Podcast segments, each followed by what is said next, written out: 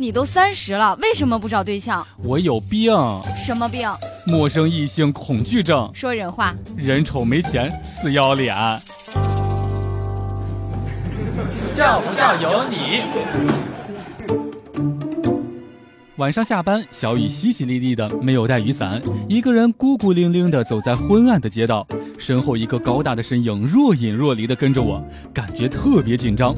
我下意识的扯了扯我的衣领，心里默念着说：“希望这一次劫匪不要又嫌弃我。”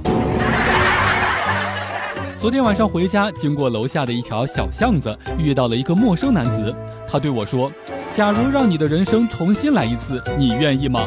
听完了之后，我想起了自己悲催的一生和那些不堪的过往。本来想强忍着的泪水，居然在眼眶里面决了堤，哇哇的喊着说：“大哥，不就是求财吗？我袜子里面还有两百块钱，真没钱了，您拿走吧，我还不想死啊。”笑不笑由你。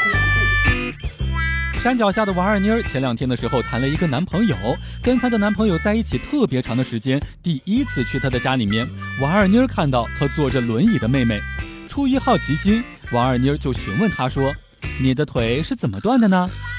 王二妮儿男朋友的妹妹开心的说呀：“小时候爸爸妈妈上班没有时间管我们，都是哥哥照顾我，因为我太调皮，老是乱跑，哥哥为了我的安全，就把我的腿打断了。”哥哥最疼我了，真心感觉二妮的男朋友也太会照顾人了吧！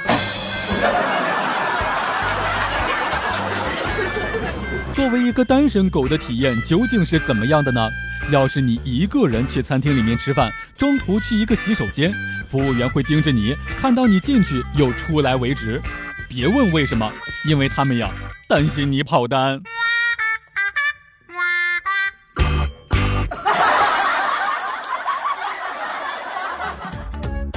每天两分钟，笑不笑由你。你要是不笑，我就不跟你玩了。